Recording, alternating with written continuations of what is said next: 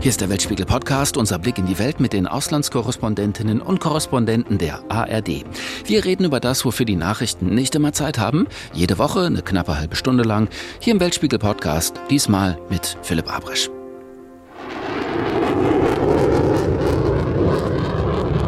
Tja, so klingen die Teile. F-35, die modernsten Kampfflugzeuge der US-Luftwaffe.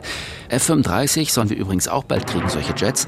Diese hier sind in der Luft über Alaska unterwegs. Vergessene Ecke, aber eine interessante Ecke. Hier liegt die einzige Grenze, die die USA direkt mit Russland haben. Ein paar Kilometer nur. Und man kann sich vorstellen, der russische Angriff auf die Ukraine hat Schockwellen bis hierhin geschickt, in die Arktis. Hier stehen sich die beiden riesigen Staaten gegenüber und deswegen sind auch eben diese Jets in der Luft. Alaska sprechen wir heute drüber im Weltspiegel Podcast. Ich habe mich mal durchgeklickt, Videos zu Alaska im Netz, gibt alle möglichen skurrilen Clips. Mein liebster Titel ist dieser hier. Mann versteckt sich vor neugierigem Elch in Wellblechhütte. Aber es gibt noch ein paar ganz andere. Alaska und Russland sind nur fünf Kilometer voneinander entfernt. Warum haben sie dann 21 Stunden Zeitverschiebung? Ja, gute Frage. Oder kann man von Amerika nach Russland zu Fuß gehen? Jede Menge Fragen und ein paar wollen wir heute stellen an Claudia Buckenmeier, unsere USA-Korrespondentin, die gerade eine knappe Woche in Alaska gedreht hat. Und Demian von Osten, unser Moskau-Korrespondent, guckt von der anderen Seite drauf, aus russischer Perspektive. Und ich sage schon mal vorweg, eins habe ich gelernt, dass man ruhig auch mal nach Alaska gucken kann, um die ganze Dimension des Ukraine-Konfliktes zu verstehen. So, das sind die beiden, Claudia in Washington, Demian in Moskau. Grüßt euch, hallo. Hallo Philipp. Hallo Philipp. Also ich kenne Alaska, die Beringstraße eigentlich nur aus der Schule, die große Karte im Erdkundeunterricht. Claudia, ich nehme an, für dich war das lange auch so. Jetzt warst du das erste Mal dort in Alaska. Warum wart ihr dort? Was habt ihr euch da angeguckt? Wir waren in der Nähe von Fairbanks, weil dort eine riesige Luftwaffenbasis ist und im Moment wieder Manöver abgehalten werden äh, für die Luftwaffe, um den Luftkrieg zu üben. Wie würdest du deine ersten Eindrücke von dort beschreiben? Wie war das? Ja, überraschend in vielerlei Hinsicht. Ähm, was man dort eigentlich immer noch merkt, ist, dass es mal ein Goldgräberstaat war, dass Menschen dorthin gekommen sind, die ihr Glück gesucht haben. Nicht alle haben es dort gefunden, die irgendwie versucht haben, etwas aus dieser harschen Natur herauszuholen und dort zu überleben. Also Menschen, die, die vielleicht auch einfach nur immer weiter gegen Westen wollten. Also es gibt ein Nummernschild, Bild für Alaska. Das heißt, untertitelt mit The Last Frontier, die letzte äußere Grenze, wo man immer weiter gegen Westen ging. Da gibt es auch viel, was daran erinnert. Kleine Blockhütten, in denen eben früher Goldgräber gelebt haben, äh, die sich eben versucht haben, da durchs Leben zu kommen. Ich meine, es sind wirklich, wirklich harte Bedingungen, um dort zu überleben. Indigene leben oft noch in kleinen Dörfern irgendwo abgeschieden. Ähm, davon merkt man in den größeren Städten relativ wenig, außer dass hin und wieder mal Kunsthandwerk verkauft wird. Ähm, also das ist auch in der Hinsicht so ein bisschen eine gespaltene Gesellschaft. Aber das erlebe ich hier in vielen Bundesstaaten, wo die Indigenen in einzelnen Reservaten leben und es kaum Austausch mit der restlichen Bevölkerung gibt. Demian, du warst selbst noch nicht in Alaska auf russischer Seite, aber in Chabarovsk. Das ist sozusagen aus russischer Sicht gleich in der Nachbarschaft. Auch dort hat sich seit dem Ukraine-Krieg viel verändert, richtig? Wie hast du die Region bei deiner Drehreise erlebt? Chabarovsk ist eine Stadt neun Stunden Flug von Moskau entfernt. Wir waren da mal lange vor dem Krieg, aber die spielt jetzt wieder eine Rolle, weil sehr viele Soldaten aus der Region Chabarovsk in äh, die Ukraine entsandt worden sind und dort auch ums Leben gekommen sind. Und das ist vielleicht wichtig auch für das Verständnis, wieso der Krieg da so abläuft, wie er abläuft. Dass das Menschen sind, die zum Teil neun Flugstunden entfernt leben, in einer ganz anderen Zeitzone, wo die ähm, Verwandten gar nichts mitkriegen, was sonst so passiert in Europa, weil es für sie eigentlich überhaupt keine Rolle spielt. In Khabarovsk schaut man ein paar Kilometer weiter, da ist schon China. Also das ist eine ganz, ganz andere andere Welt und ähm, Russland ist auch gerade im fernen Osten sehr arm. Es gibt viele Haushalte Halte ohne, ähm, ja, ohne fließend Wasser, ohne Toiletten im, äh, im Haus. Also die Armut spielt da auch eine große Rolle und da kann man natürlich sehr leicht die Menschen dazu motivieren, geh kämpfen, wenn wir dir ein bisschen mehr zahlen als den Durchschnittslohn ähm, in der Gegend. Alaska. Auf den meisten Weltkarten gibt es die Region zweimal, oben links und oben rechts. Hier begegnen sich zwei Kontinente und zwei riesige Staaten, Russland und die USA. Es ist die einzige direkte Grenze zwischen beiden Ländern. An einer Stelle sind sie nur knapp vier Kilometer voneinander entfernt, denn mitten in der Beringstraße liegen zwei kleine Inseln, die Diomedes-Inseln. Auf einer wie die russische, auf der anderen die amerikanische Flagge. Weil es dort die meiste Zeit des Jahres so eiskalt ist, können zum Beispiel Eisbären spielend leicht über die Eisschollen von Amerika nach Russland laufen. Nicht immer war Alaska amerikanisch und nicht viel hätte gefehlt, dass man heute in San Francisco vielleicht Russisch spricht. Denn so wie Christoph Kolumbus über den Atlantik nach Amerika gesegelt ist, sind russische Siedler damals vom Osten her nach Nordamerika gekommen. Fort Ross zum Beispiel ist eine ehemalige russische Siedlung mitten in Kalifornien, so weit im Süden, dass sie sogar mal zu Mexiko gehörte. Auch Alaska war lange Zeit russisch. Aber nach dem Krimkrieg vor 150 Jahren brauchte Russland dringend Geld und hat Alaska an die USA verkauft. Für damals 7 Millionen Dollar. Was für ein Schnäppchen im Winterschlussverkauf. Nach dem Angriff auf die Ukraine hat ein russischer Parlamentsabgeordneter jetzt übrigens gefordert, die Amis sollten Alaska wieder an Russland zurückgeben, als Wiedergutmachung für die westlichen Sanktionen gegen sein Land und am besten Kalifornien gleich dazu. Alaska wurde den USA von den Russen verkauft.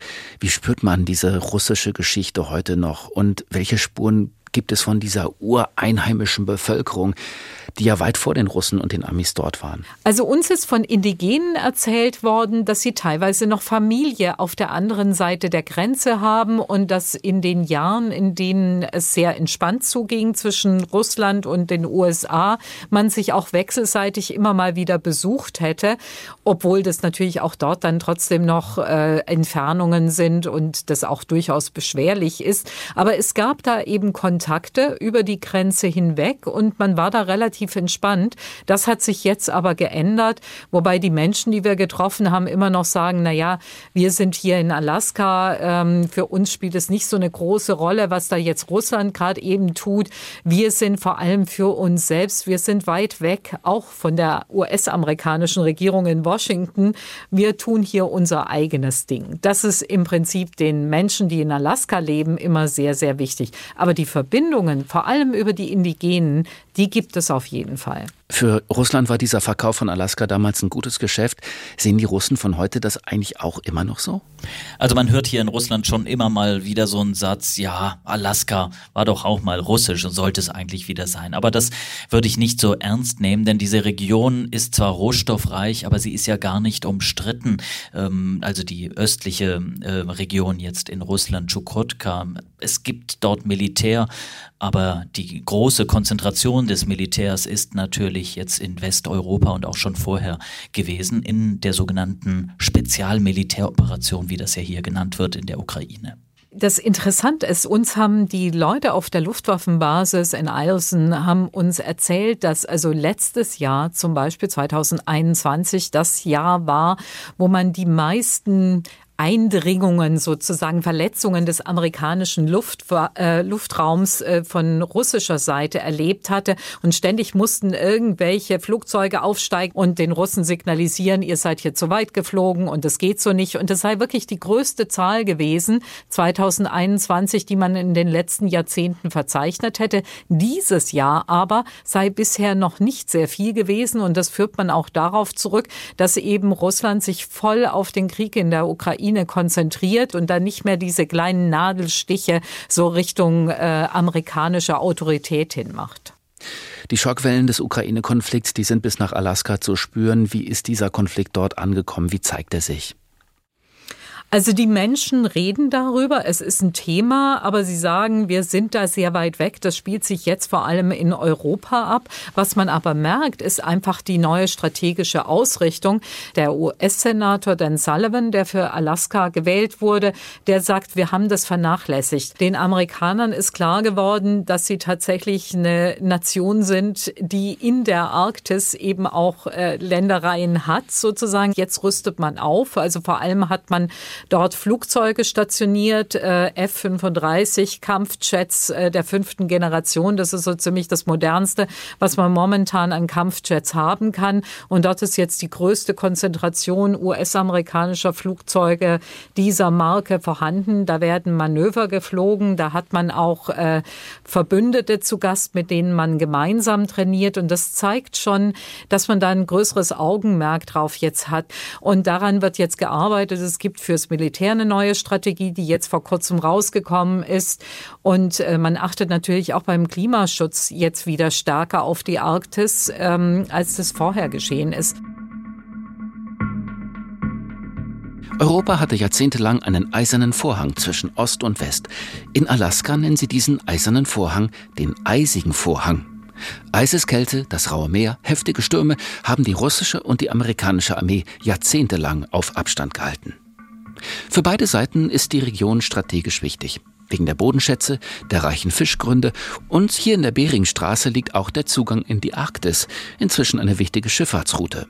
So schickt die russische Marine ihre Atom-U-Boote in die Region. Die Luftwaffe lässt ihre Tupolev-Langstreckenbomber im internationalen Luftraum vor Alaska patrouillieren und die Amerikaner schicken ihre Jets in die Luft. Uh, wir sind hier so weit im Norden stationiert, sagt dieser F-35-Pilot, damit wir jeden Ort auf der Nordhalbkugel erreichen können. Wir haben vor allem den Pazifik im Blick und wenn wir in der Luft auftanken, dann können wir in weniger als zehn Stunden jeden Ort im Norden erreichen. almost anywhere in the northern hemisphere. Uh, being able to perform such a large scale exercise where you're getting almost 50 uh, aircraft in one piece of sky is definitely. Wir schicken zu Übungszwecken bis zu 50 Jets in die Luft, sagt dieser Pilot. Das zeigt, was wir können. Nicht nur wir, sondern auch, was wir mit unseren NATO-Partnern schaffen. Wir machen die gleichen Fehler und wir lernen gemeinsam draus. Same mistakes sometimes, uh, but continue to progress uh, entirely at that point. Claudia, ihr habt auf einer Airbase gedreht, hast du gerade erzählt. Und dort gibt es immer wieder diese Begegnungen zwischen amerikanischen Kampfflugzeugen und russischen Kampfflugzeugen. In letzter Zeit nicht mehr so oft, aber in der Vergangenheit immer wieder. Was erzählen die Piloten eigentlich über diese Begegnungen? Wie muss man sich das vorstellen? Ja, das erzählen diese Piloten uns leider nicht, weil die Piloten, die aufsteigen für das Air Policing, äh, die kommen von einer anderen Luftwaffenbasis, die in der Nähe von Anchorage ist und nicht äh, dort, wo wir jetzt waren. Deswegen, die haben keine direkten Begegnungen. Aber was ganz interessant ist, sie trainieren eigentlich genau das. Dort sind nämlich zwei Geschwader stationiert. Das eine ist ein sogenanntes Angriffsgeschwader. Die versuchen sich in den Kopf von Feinden von Gegnern hineinzudenken. Und äh, da ist es wirklich noch aus dem Kalten Krieg kommt das Ganze noch. Äh, die haben überall Sowjetembleme in ihrem Hauptquartier sozusagen und identifizieren sich mit dem, was der frühere Feind war, nämlich die frühere äh, Sowjetunion, heute Russland, ohne überhaupt je heute den Namen Russland in den Mund zu nehmen. Und die trainieren gemeinsam mit der F-35-Einheit, dem Geschwader, und trainieren Luftkrieg sozusagen und äh, haben aber wirklich in ihrem Hauptquartier drin wie so eine eigene Identität des Feindes sozusagen. Und was denkt der amerikanische Pilot, was ein russischer Pilot denkt? Tja, das sagen sie uns nicht. Sie sagen nur, wir versuchen uns in den Kopf zu denken eines gegnerischen Piloten und äh, der versucht uns auszutricksen. Der hat keine F-35, die über weite Entfernungen hinweg schießen kann und möglicherweise gar nicht wahrgenommen wird. Der wird einen Luftkrieg eher älterer Provenienz äh, fliegen. Der wird sehr wendig sein. Der wird sich äh, versuchen, einen Vorteil zu verschaffen durch die Wendigkeit und äh, darüber nicht nicht erkannt zu werden. Also das sind so Sachen, die die durchspielen. Und ich vermute mal, sie haben auch Geheimdiensterkenntnisse darüber, wie die Luftwaffe anderer Länder aufgestellt ist und versuchen das dann in ihre Übungen mit einzubauen, damit die amerikanischen Piloten, die auf einer F-35 möglicherweise irgendwann in einen Luftkrieg kommen sollten, dementsprechend aufgestellt sind und vorbereitet sind. Das sich hineindenken in die Köpfe der anderen ist auch in einem größeren Zusammenhang ja von Bedeutung. Also nicht nur zwischen Piloten, auch zwischen Regierungen, zwischen Staatschefs. Und ähm, das führt mich zu der Frage, Demian, reagiert der Westen eigentlich richtig auf das, was in der Ukraine passiert? Oder Laufen unsere Antworten auf diesen Krieg ins Leere, weil wir einfach zu wenig verstehen, wie die Russen ticken, wie sie denken, welche Ziele Putin wirklich verfolgt? Also es gibt natürlich viele Experten, die sich da ständig dazu äußern, wie Putin denkt, aber er hat ja einen nur sehr, sehr kleinen Kreis um sich herum, die wirklich eingeweiht waren, beispielsweise was die Operation in der Ukraine angeht. Ähm, und vieles muss man dann aus dem ableiten, wie man ihn erlebt hat, die letzten 20, 30 Jahre, wie er aufgewachsen ist, welche Prioritäten er hat und was er öffentlich sagt. Was mir auffällt jetzt hier von der Perspektive aus Moskau, Moskau ist, dass doch sehr stark in Deutschland noch diskutiert wird über den Krieg zwischen Moskau oder zwischen Russland und der Ukraine, während hier die Rhetorik in den Medien schon seit langem ein Krieg zwischen Russland und dem Westen ist. Vielleicht nicht im wörtlichen Sinne, dass da jetzt Militär, äh, militärisch gekämpft wird zwischen russischen Soldaten und amerikanischen Soldaten, ist ja nicht so. Aber Russland ähm, hat ja eine Menge anderer Operationen gestartet, immer wieder um den Westen zu destabilisieren passieren. Denken wir an die Hackerangriffe, denken wir äh, jetzt aktuell an die Frage, was spielt äh, die Gasversorgung für Europa für eine Rolle? Und äh, die Sanktionen gegen Russland sieht der Kreml auch als Kriegswaffe und wird sich entsprechend ähm, ja, wehren dagegen. Davon ist zumindest auszugehen. Also das fällt mir schon auf in der unterschiedlichen Perspektive, dass das hier sehr stark aus Sicht des Kreml ein, ja, eine Auseinandersetzung mit dem Westen ist und was vielleicht auch noch wichtig ist, dass der Westen eigentlich ausschließlich definiert wird als die USA und ich überspitze mal ein bisschen die Kolonien der USA, weil die russische Führung eigentlich immer wieder signalisiert, dass sie nicht davon ausgeht, dass Europa wirklich souverän ist, wirklich eigene Entscheidungen treffen kann, sondern sie hängen alle, inklusive der Führung in Kiew, so wird das hier formuliert, von den USA letztlich ab. Das macht vielleicht auch dann das ähm, Sinn, wenn man sich anguckt, dass die US-Regierung momentan wirklich alles vermeidet, was in die Richtung deuten könnte, dass äh, sie Russland tatsächlich als Gegner sehen, also dass sie wirklich äh, das Gefühl haben, sie seien bereits in eine militärische Auseinandersetzung mit Russland involviert. Das will man auf jeden Fall vermeiden. Also es gab jetzt gerade so einen, ähm, äh, einen Auftritt von Joe Biden, wo er über die Bedeutung Bedeutung der Arktis gesprochen hat und dass möglicherweise in der Arktis auch Konflikte entstehen könnten in der Zukunft, wenn eben vor allem die Schifffahrtsstraße eisfrei sein sollte. Da hat er das Wort Russland auch vermieden. Also er spricht das Land wirklich nie konkret an.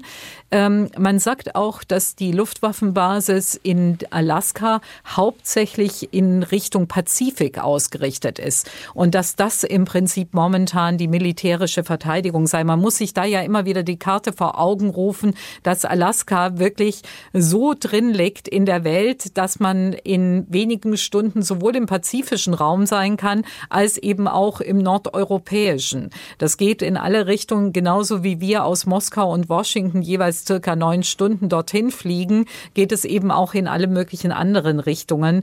Ähm, aber wie gesagt, die US-Regierung versucht es wirklich zu vermeiden, momentan Russland konkret anzusprechen, wenn Sie über die Arktis, über Alaska nachdenken und offen etwas formulieren? Westliche Militärexperten glauben, Russland will die Vormachtstellung der USA konsequent in Frage stellen. Die Ukraine könnte nur ein Schauplatz von in Zukunft vielen Konflikten sein, die aufbrechen, in zum Beispiel Afrika, aber auch in der Arktis. Das schmelzende Eis ermöglicht neue, schnellere Schifffahrtsrouten, aber welcher der Anrainerstaaten sie kontrollieren darf, ist vollkommen ungeklärt. Und mit dem Angriff auf die Ukraine liegen diplomatische Gespräche dazu auf Eis. Im Frühjahr haben die USA groß angelegte Manöver im arktischen Norden abgehalten, in Alaska und auch in Norwegen. Wir müssen auf der Hut sein, sagen die Militärs. Der Konflikt in der Ukraine habe sie nur noch mehr daran erinnert.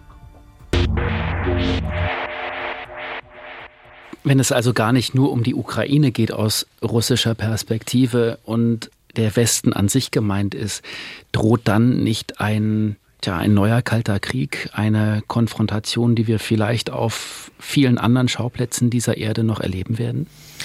Ich würde sagen, wir sind längst mittendrin in dieser Konfrontation. Ähm, vielleicht ist es nicht genauso wie der Kalte Krieg, wie wir ihn hatten. Putin hat jetzt irgendwie gesagt, dass man nicht die Fehler der damaligen Zeit wiederholen wolle, aber die Größe möchten, möchte er sicherlich wiederherstellen, auch wenn man vielleicht nicht jede Grenze jetzt wörtlich nehmen muss, aber die Bedeutung möchte er wiederherstellen. Es gibt in Deutschland ein großes Missverständnis. Aus unserer deutschen Perspektive wird so der Zusammenbruch der Sowjetunion als ein positives positives Ereignis gesehen. Bei ganz vielen Russinnen und Russen ist das nicht so. Es ist das Gefühl irgendwie geblieben, man hat was Großes verloren. Man hat zwar ein paar Freiheiten bekommen, aber die Freiheiten, die man kriegte, die endeten für ganz viele Menschen in Russland in den 90er Jahren in großer Instabilität, in Bandenkriegen, in Problemen in der Lebensmittelversorgung. Und die Zeit, die eben nach dem Zerfall der Sowjetunion war, war für viele Russinnen und Russen keine positive Zeit. Zeit. Und ähm, dieses Gefühl, Teil eines großen Imperiums zu sein. Wenn es Putin schafft, dieses Gefühl den Menschen zu transportieren, dann kann er insbesondere auf dem Land viele Menschen hinter sich versammeln. Wir waren jetzt in einer ländlichen Region unterwegs für einen Dreh. Da finden Sie eigentlich niemanden, der diese Spezialoperation in irgendeiner Form kritisiert oder anzweifelt. Alle sind dafür, weil sie Teil sind dieses großen Ganzen und ihnen die Führung das Gefühl gibt, sie verteidigt schon bevor es zu irgendeinem Angriff kommen könnte, ob der je wahrscheinlich gewesen wäre oder nicht, lassen wir mal außen vor. Die Führung, die ähm, interveniert auch militärisch, um uns zu verteidigen. Das heißt, die Vorstellung, Russland über Sanktionen in die Knie zu zwingen, die führt vielleicht gar nicht zum Ziel? Es kommt auf die Definition in die Knie zu zwingen ähm, an, aber ich beobachte jetzt im Moment hier in Russland nicht äh, so stark, wie man das vielleicht am Anfang auch wir vermutet haben. In ein paar Monaten funktioniert hier nichts mehr, der Staat ist bankrott oder so. Es gibt viele schlechte Nachrichten und äh, Wirtschaftswachstum wird es wohl nicht geben dieses Jahr in Russland und es gibt viele Branchen, wo es große Probleme gibt. Aber es ist nicht mehr das Gefühl hier in Moskau in der Bevölkerung, der große Crash kommt jetzt bald. Es ist eher so das Gefühl, wir müssen jetzt irgendwie unser Leben weiterleben unter den neuen Umständen, an denen wir nichts ändern können. Das ist, was man von Geschäftsleuten ganz oft hört, die einfach sagen, ja, die politische Linie ist vorgegeben, da können wir nichts machen. Wir müssen jetzt gucken, dass wir in unserem Bereich Wege finden, unser Business weiter zu betreiben. Und es gibt auf amerikanischer Seite auch eindeutig eine Ernüchterung, äh, was die Wirksamkeit von Sanktionen angeht, weil hier hört man jetzt auch immer wieder Politiker sagen, na ja, so richtig viel hat das ja doch nicht gebracht und inzwischen leidet unsere eigene Wirtschaft extrem unter diesen Sanktionen. Ähm, vielleicht müssen wir das noch mal in Frage stellen, das Ganze. Und ich weiß nicht, ob man noch eine große Mehrheit finden würde für andere Sanktionen. Ich glaube, es gibt auch kaum noch irgendwelche irgendwelche Möglichkeiten, wo man noch die Schraube viel, viel stärker anziehen kann. Also zumindest aus amerikanischer Sicht. Und ich habe so das Gefühl, dass darüber auch kaum noch geredet wird im Moment. Es ist ja eigentlich auch ein fatales, also es ist so ein Dilemma, in, äh, in dem sich der Westen da befindet. Ich will nicht sagen, dass jetzt die Sanktionen völlig wirkungslos sind. Ähm, sonst, wenn sie völlig wirkungslos wären, dann würde die politische Führung hier in Moskau nicht so darauf drängen, dass die doch abgeschafft werden müssten. Also sie schmerzen sehr wohl. Aber es ist nicht zu dem großen Crash gekommen, den manche prophezeit haben. Claudia, wie ist deine Einschätzung? Wie wird sich Amerika gegenüber diesem neuen Russland langfristig positionieren? Was denkt Biden? Das ist schwer zu sagen. Äh, was denkt Biden? Also was ihm auf jeden Fall sehr wichtig ist, und das betont er immer wieder, ist, äh, dass auf NATO-Ebene, dass mit den Verbündeten, mit der Europäischen Union man an einem Strang zieht, dass man sich da nicht auseinander dividieren lässt. Das scheint ja bisher trotz kleiner Einbrüche an manchen Ecken relativ gut gelungen zu sein. Also da ist ihm äh, mit Sicherheit alles besser gelungen als während Des Afghanistan-Abzugs, auch weil wirklich von amerikanischer Seite die Verbündeten sehr, sehr stark eingebunden werden. Ich habe gerade vor kurzem im Bezug auf die Recherche bezüglich Alaska eben noch mal gehört, da sind auch die republikanischen Senatoren immer noch mehrheitlich dafür, dass man jetzt geguckt hat, dass man in Europa die amerikanische Präsenz verstärkt, vor allem äh, bei den osteuropäischen Staaten, dass das amerikanische Militär da präsent ist. Ich denke, das wird auf absehbares Zeit so bleiben und dass man auch tatsächlich wieder mehr in Militär investiert und das auf allen Ebenen. Das merken wir oder haben wir jetzt gerade eben gemerkt in Alaska. Übrigens generell auch mit der Strategie für die Arktis. Man denkt jetzt darüber nach, neue Eisbrecher anzuschaffen, weil wenn man sich anguckt, äh, dass Russland zum Beispiel über 50 Eisbrecher hat, die gut funktionieren, die USA lediglich zwei, wovon einer nicht mehr wirklich funktionieren soll, sieht man auch da gibt es ein großes Ungleichgewicht Gleichgewicht. Und die Amerikaner sagen sich jetzt, wir müssen da wirklich nachrüsten. Wir müssen gucken, dass wir diese Kapazitäten, die wir früher einmal hatten, nämlich zum Beispiel auch in kalten Gefilden, äh, präsent zu sein und in der Lage zu sein, überhaupt aktiv zu werden militärisch, das müssen wir uns wieder zurückholen. Jetzt kommt bestimmt die Frage an mich, was denkt Putin? Was denkt Putin? Erstens bin ich ziemlich sicher, dass er absolut überzeugt ist, dass er gewinnen wird. Der zweifelt daran nicht. Und er zweifelt daran nicht, weil er glaubt, dass er immer weiter gehen kann als der Westen. Er kann Linien übertreten, die der Westen, der abhängt von Wahlvolk, nicht übertreten kann.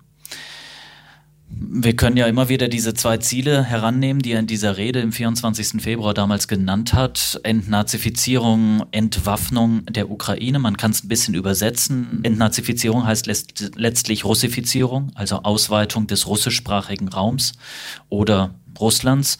Und ähm, Entwaffnung heißt, die NATO muss da verschwinden und muss zurückgedrängt werden. Das könnten Ziele für ihn sein. Ähm, er kann aber die Ziele jederzeit neu definieren, weil er den Meinungsraum in Russland mittlerweile vollständig kontrolliert. Es gibt keine unabhängigen Medien mehr, die normal arbeiten können. Und die russische Gesellschaft ist in einem Zustand des völligen Ignorierens dessen, was dort in der Ukraine passiert. Und Putin hat noch eine interessante Sache gesagt. Er ist überzeugt, dass er vielleicht neben den USA einer der wenigen echt souveränen Staaten der Welt ist. Mit souverän meint er, er muss sich an keinerlei Regeln mehr halten. Russland hat ja noch vor zwei, drei Jahren sehr viel Kraft da rein investiert, so zu tun, als wäre man eine Demokratie. Da wurde sehr sich bemüht, nach außen das so darzustellen, wir haben demokratische Strukturen. Und mit dem 24. Februar hat er das völlig ähm, ja, über Bord geworfen, dieses Konzept. Westliche Diplomaten nennen das Ganze hier eine Kriegsdiktatur und das kommt dem, finde ich, auch sehr nah, was wir hier gerade erleben. Er zieht, glaube ich, ja, will nicht sagen Freude, aber ein, ein Ziel daraus, dass er einen Staat beherrscht mit sozusagen absoluter Macht und sich auch an internationale Regeln, so glaubt er, nicht mehr gebunden fühlt. Ich meine, das sieht man ja auch, also die, diese Polarität, die sieht man ja auch darin, dass Biden auf der anderen Seite immer wieder sagt, äh, es geht jetzt momentan um einen Kampf zwischen demokratischen Werten und Autokratien. Und äh, das seien die eigentlichen Fronten. Und das Gefährliche an dieser Geschichte ist, dass das natürlich ein Beispiel legen kann für die Welt. Können auch andere autoritärer angelegte Staatenlenker jetzt anfangen, äh, ihren Bereich auszudehnen, ob das jetzt militärisch ist oder durch andere Methoden. Aber es legt natürlich ein gewisses Beispiel dar. Ich danke euch fürs Gespräch, Claudia Buckenmeier und Demian von Osten. Schöne Grüße nach Washington und nach Moskau. Wenn ihr mehr wissen wollt über Alaska, Claudias Film, könnt ihr am Sonntag im Weltspiegel sehen. Und ich habe noch eine Empfehlung für euch, den wirklich tollen NDR-Podcast Mission Klima, der sich diesmal ebenfalls mit dem russischen Angriff auf die Ukraine befasst. Wie können wir unabhängiger von russischer Energie werden und gleichzeitig das Klima schonen? Dafür gucken wir über die Grenze zu unseren dänischen Nachbarn, die schon viel, viel weiter sind. Erneuerbare Energien lösen uns von Abhängigkeiten. Erneuerbare Energien sind deshalb Freiheitsenergien. Der Krieg in der Ukraine hat auch unsere Sicht aufs Klima verändert. Die Bundesregierung beschließt, dass der Ausbau der erneuerbaren Energien im überragenden öffentlichen Interesse sind und dem Sicherheitsinteresse und damit der Sicherheitspolitik Deutschlands dienen. Können wir den Klimawandel wirklich stoppen und zugleich unabhängiger von russischer Energie werden? Für unseren Podcast Mission Klima wollten wir genau das herausfinden. In der Fahrradstadt Kopenhagen gibt es mehr Räder als Einwohner. Aber auch beim Heizen können wir eine Menge von der Stadt lernen. Ist ziemlich heiß hier. Man sieht also den Verbrennungsprozess nicht, aber hier davor ist es auch ordentlich heiß. Grün heizen mit Wärme, die ohnehin entsteht, wie hier in der Müllverbrennungsanlage. Von dort wird die Wärme in die ganze Stadt verteilt. Die haben lange vorher angefangen, in den 70er Jahren die Infrastruktur für Fernwärme auszubauen. Und das ist wirklich etwas, worauf die stolz sein können. Zwei Drittel des CO2-Ausstoßes hat Kopenhagen eingespart. In nur zehn Jahren. Von unseren Nachbarn lernen. Jetzt in der neuen Staffel unseres Podcasts. Mission Klima. Lösungen für die Krise. Ab sofort in der ARD Audiothek. Das war's von uns, der Weltspiegel Podcast vom 17. Juni. Abonniert uns, wenn es euch gefallen hat. Darüber freuen sich Nicole Böhlhoff, Philipp Weber und ich, Philipp Abresch.